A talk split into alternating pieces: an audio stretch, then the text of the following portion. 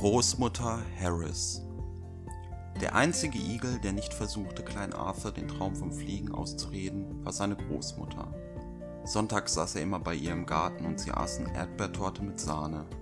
Während der kleine Arthur mit großen Augen und noch spitzeren Ohren Oma Harris lauschte, wie sie von all den wunderlichen Dingen berichtete, die sie bereits in ihrem langen Leben erlebt hatte und bei denen sich Klein Arthur nie völlig sicher war, ob manche von ihnen nicht doch ein wenig geflunkert waren.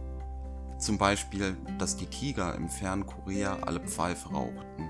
Denn so viel Pfeifentabak konnte es doch auf der ganzen Welt nicht geben. Worauf Großmutter Harris jedoch wirklich beharrte, war, dass sie bereits fliegenden Igeln begegnet war.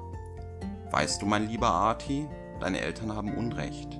Es sind nicht nur die Möwen, Krähen und Kraniche und all die anderen Vögel, die fliegen können. Jedes Tier kann fliegen. Es muss sich seine Flügel nur woanders her beschaffen. Federn alleine machen keinen guten Piloten. Hierauf kommt es an. Sie legte ihre Pfote auf die Stelle, wo der kleine Arthur sein tapferes Herz vor Aufregung schlagen spürte. Denkst du, Charles Lindbergh hatte Federn? fragte Oma Harris. Er hatte Tatzen und Pelz, rief Klein Arthur und rollte sich vor Freude zu einer Kugel. Eines Tages werde ich fliegen.